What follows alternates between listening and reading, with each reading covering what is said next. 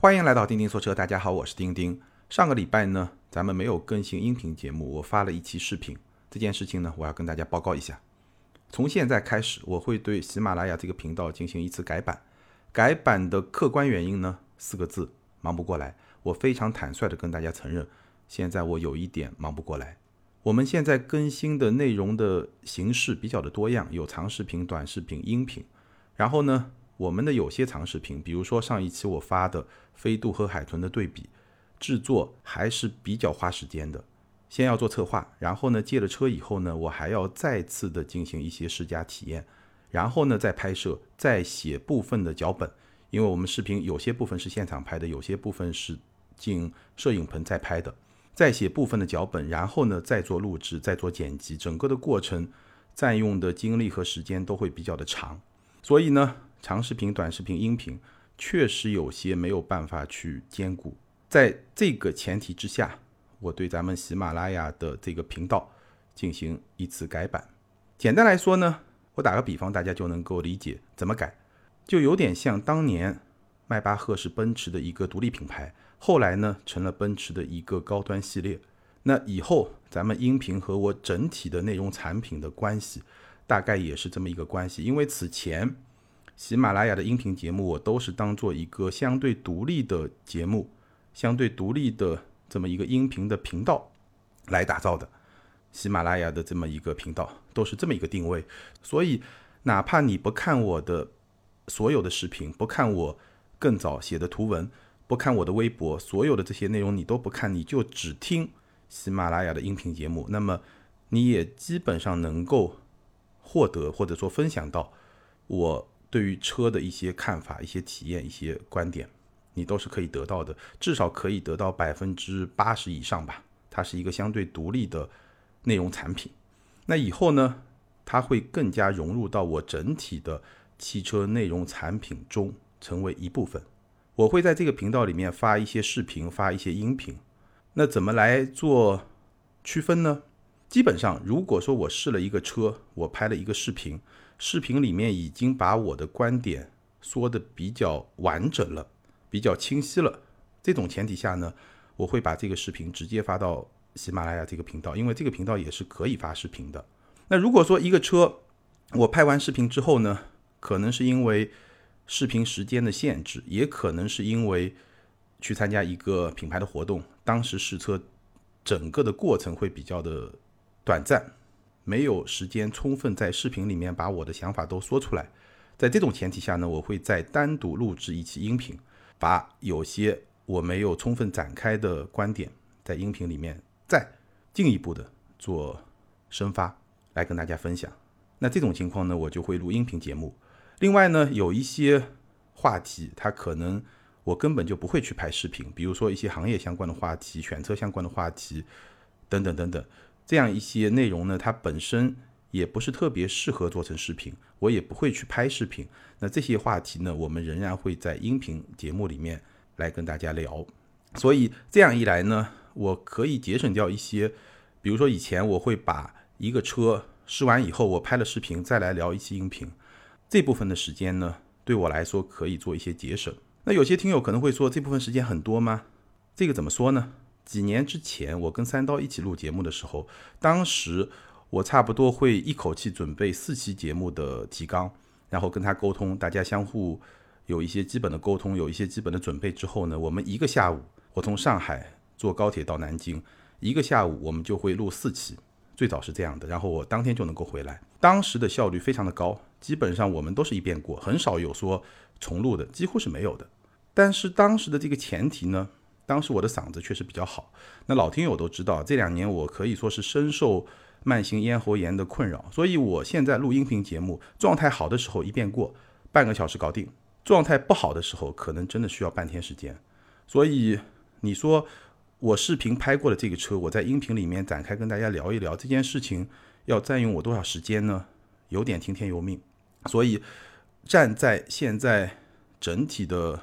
时间啊，节奏啊比较紧张的前提下呢，我觉得有一些车，我在视频里面已经把我的想法都分享的比较充分的前提下，真的好像也没有必要再单独的非得录一期音频节目，我直接把视频发上来，大家看一看，我觉得就可以了。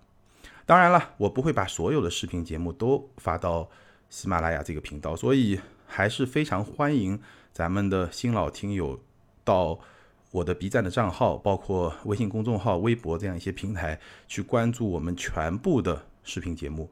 尤其是 B 站，虽然今年我们花了很多力气，粉丝刚刚突破了十万，但是呢，我在那个平台上还是一个新人，特别需要咱们的老铁们的支持。大家可以关注我 B 站的账号，给我发发弹幕、发发评论。如果这个内容你觉得还不错呢，也可以分享给你身边的朋友，这个都是对我很重要的一个支持。那未来呢，我们喜马拉雅的节目和我的视频的节目。或者怎么说呢？喜马拉雅我们既会发音频，也会发部分的视频。然后呢，你可以把这个频道看作是视频和音频集合的这么一个频道。那以后呢，我们的喜马拉雅的音频节目呢，会继续的延续下去。有很多内容呢，我确实也没有办法用视频这种方式去呈现，因为如果那样呈现，要找到相关的车来做拍摄的话，会更加的重。而且呢，有些也没有必要，因为只是简单聊一些观点嘛。那那样一些内容呢，其实也特别适合咱们音频的这种形式。这部分的内容呢，还会继续的延续下去。那还有一些情况呢，比如说我试到了一个车，可能是我同事拍的一个话题，或者说呢，我体验这个车的时间相对比较短，真的是没有时间去拍视频，只能说我开一开体验一下。那如果说我没有拍视频，但我又开到了这个车，那我会在音频节目里面呢，重点跟大家来做分享。这部分也是音频的重要的话题。好，我希望我已经把这次改版之后我们内容形态的一些变化跟大家说清楚了。无论如何，希望大家继续全力支持。那今天呢，我们来聊两款车：本田的思域和大众的新款凌渡。这两个车呢，就是我刚刚说的，我有机会开了开这两个车，但是呢，我没有时间去把它们拍一个视频，所以呢。我就在音频节目里面跟大家好好的来聊一聊这两款合资品牌的运动家轿。今天在中国市场上，合资品牌的运动家轿呢，其实不算特别的多。走运动路线的合资品牌的家轿，或者说紧凑级的轿车、A 级的轿车，这个会走运动路线。其实到 B 级走运动路线更少。A 级走运动路线的合资品牌的运动家轿，大概是这么几款吧，思域。零度，这个是我们今天要聊的。然后昂克赛拉、福克斯，那福克斯呢？三缸换四缸，但是呢销量还没起来，这个咱们暂时不说。我记得好像也聊过这个车，印象不是很深了。昂克赛拉我们是专门聊过的，也是我非常喜欢的一款合资品牌的运动家轿。那今天呢，我们重点就聊一聊思域和零度这两款车，应该也是合资运动家轿这个细分市场里面卖的最好的两款车。好，先来说思域，思域呢。我们先从上一代产品的三个缺点说起，看看这一代它有没有一个很好的更新。上代思域有三个缺点，第一个呢，它的内饰会比较的杂乱。我曾经说过，上一代思域的内饰啊，不像是设计师设计的，像是工程师设计的，非常理工男的这种感觉。但是呢，它又不是那种很有逻辑的理工男，而是比较混乱的那种风格。第二个缺点呢，就是噪音比较大，本田的隔音降噪一贯是不太好的。上一代的思域隔音不太好，噪音比较大。那第三点呢？上一代的思域转向不是特别的顺，尤其和昂克赛拉比的话，转向不是特别的柔顺。这是上代思域的三个缺点。那这一代的思域呢，在这三个方面，我先把结论放在这儿，有了非常非常非常明显的进步。首先说内饰，整个内饰的精致度大幅提升，而且设计非常的整齐。我不说它有多炫酷，但是。非常的整齐，它完全没有上一代那种杂乱的感觉。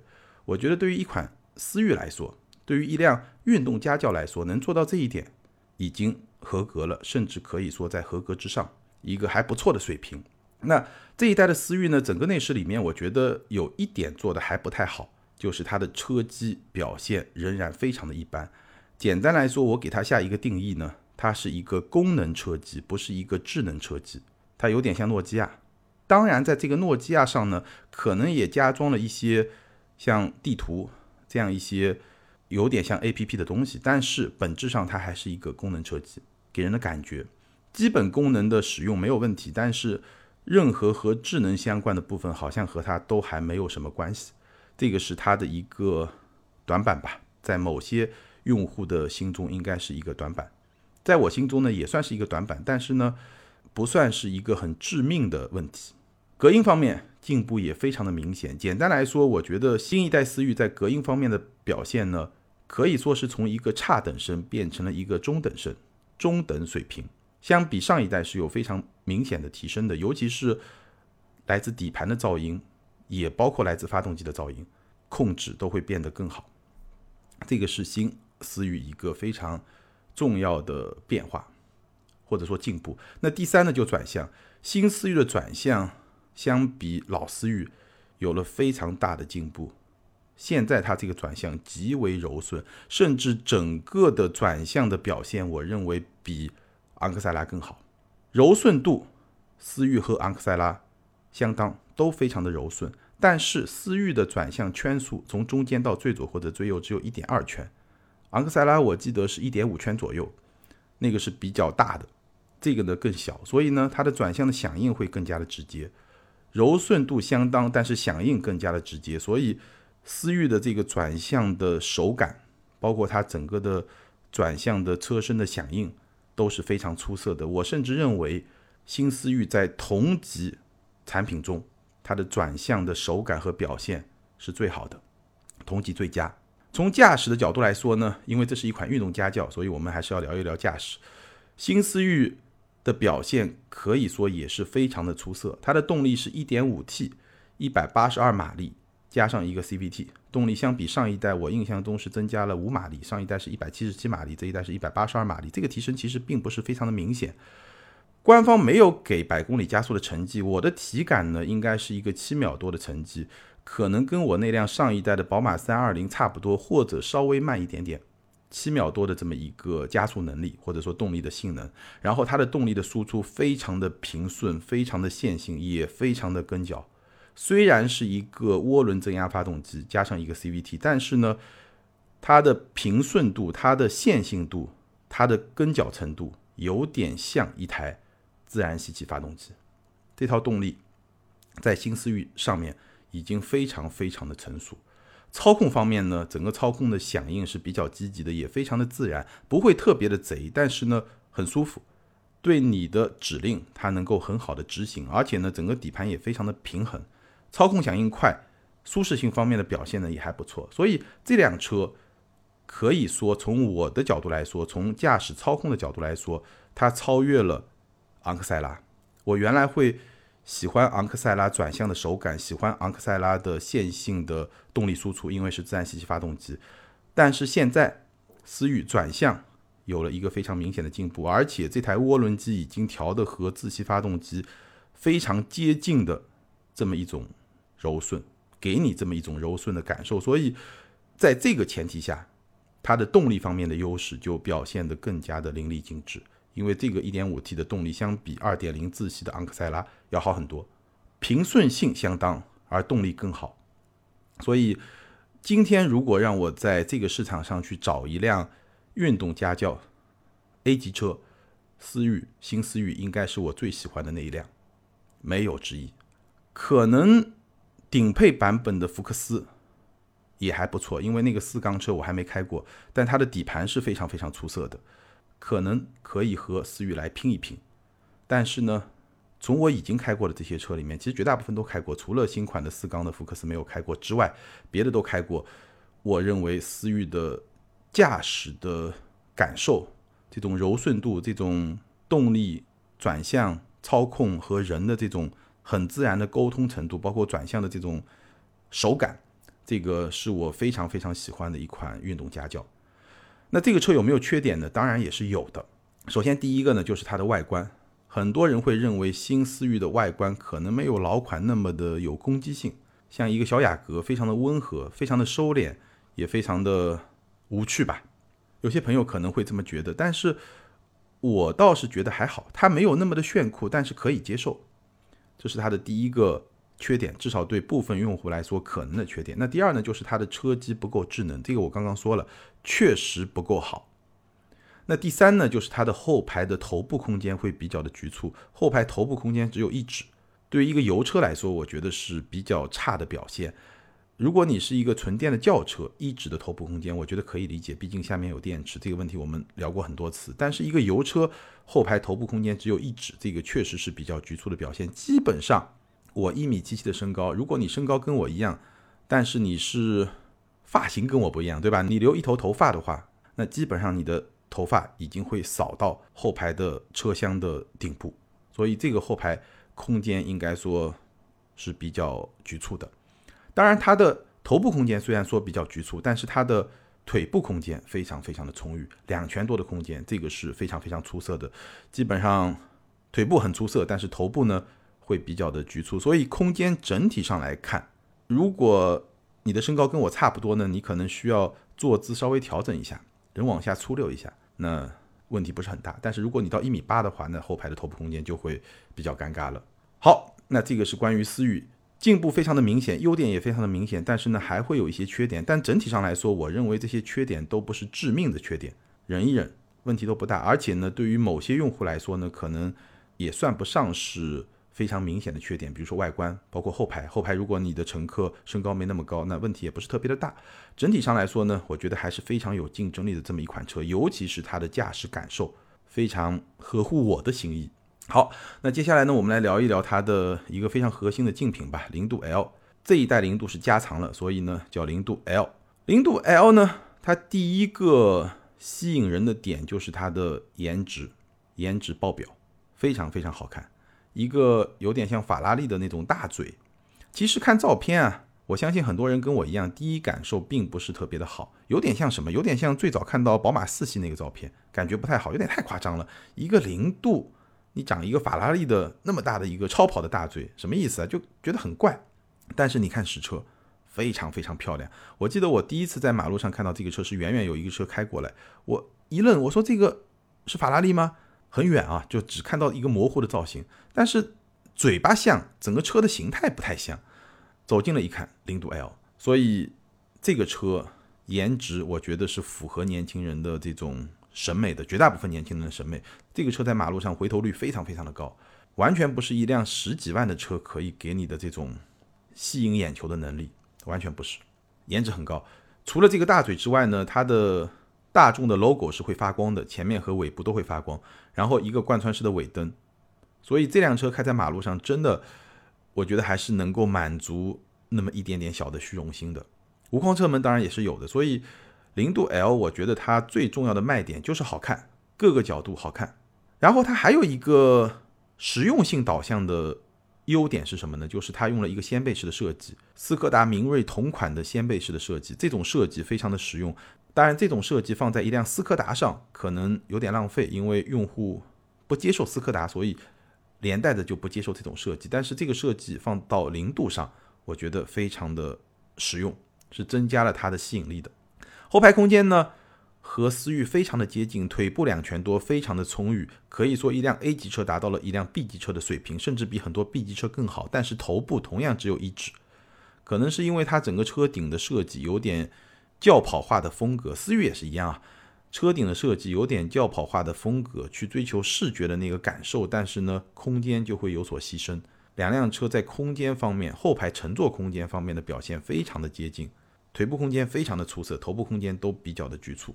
好，内饰方面呢，我觉得整体的质感和思域是差不多的，但是它用了比较大屏的车机，所以呢，看上去是更加有科技感的。那这套车机呢，如果让我来评价呢，它是有智能车机的样子，但是从智能化的体验来说呢，整体的使用体验还是比较的一般。整个操控的响应不算特别的快，可以接受，但不算特别的快。然后呢，整体的这种使用的感受，包括功能呢，我觉得确实比思域那种功能型的车机会更好一点。但是呢，好的也比较的有限。不过呢，它是支持 CarPlay 的，所以如果你是一个 iPhone 的用户，那我觉得这个车机确实会更有吸引力一些。但是呢，它这个车机也有一些短板，比如说。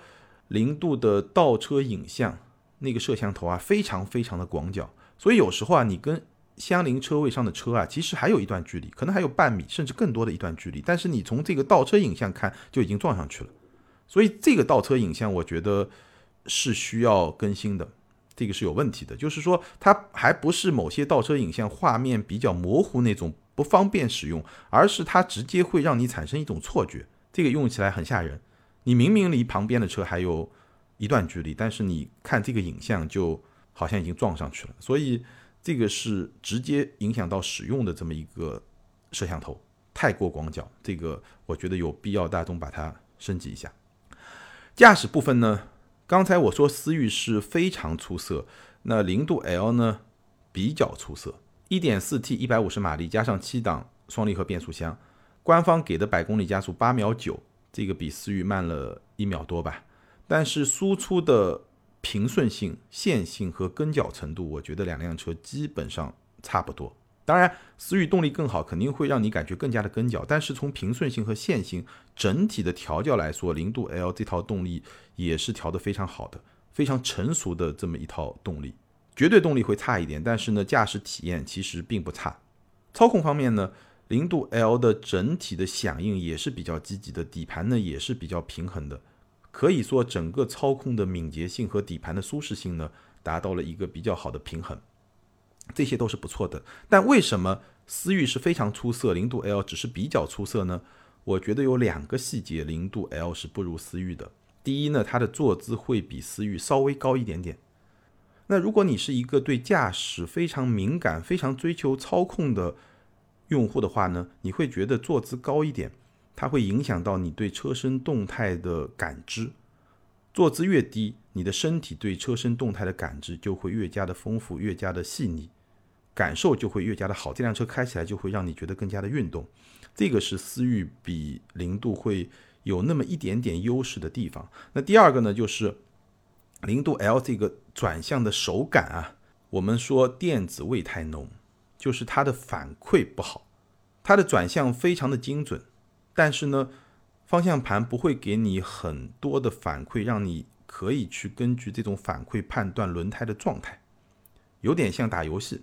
那种方向盘，这个就是电子味比较浓的方向盘。大众系的很多车都有这个特点，转向的电子味会比较浓。而思域的这个转向，一方面非常的柔顺，另一方面呢，它好像能够让你感受到比较多的这么一些反馈。这个我觉得会有一点点的差距。所以这两个细节呢，零度 L 做的没有思域好。所以零度 L 的驾驶感受，我的评价是比较出色。而思域是非常出色，当然，思域另外一个优势就是它的动力确实会更加的强劲一点。那零度 L 呢？它的缺点呢，其实也不算是特别的致命。一个呢，就是跟思域一样，后排的头部空间比较的局促；另外一个呢，就是我刚才说到倒车影像真的是不好用，而且这个不好用还不是说用起来不爽的那种不好用，而是用起来会影响到你的判断的那种不好用。那除此之外呢？我觉得这辆车它的产品力，尤其是它的颜值，还是非常高的，非常有吸引力的这么一款车。那最后呢，我们结合这两辆车的价格，简单的来做一个总结吧。从产品力来说呢，思域是属于好开不难看，零度 L 呢好看不难开。也就是说，这两个车。整体的产品力都是比较均衡的。思域的特点是好开，但是呢，你说它一定很难看呢？我觉得至少在我看来也还不错。零度呢，它的最大的特点是好看，各个角度真的是好看，比思域肯定是好看。但是你说它一定难开呢？它其实也不难开。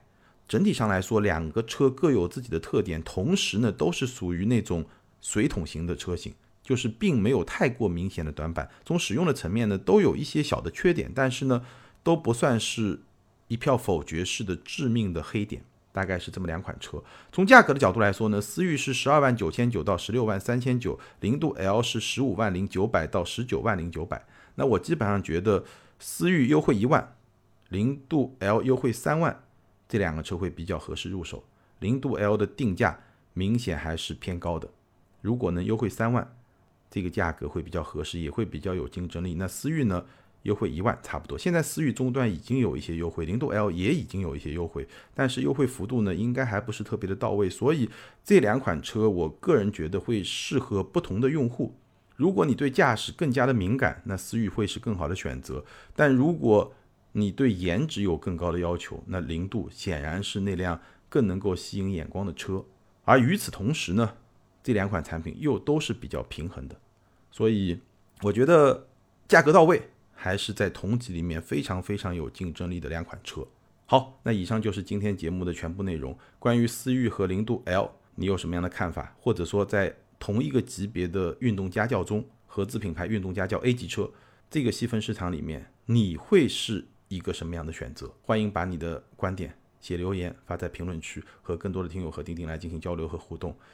感谢大家的支持和陪伴，咱们今天就聊到这儿，下回接着聊，拜拜。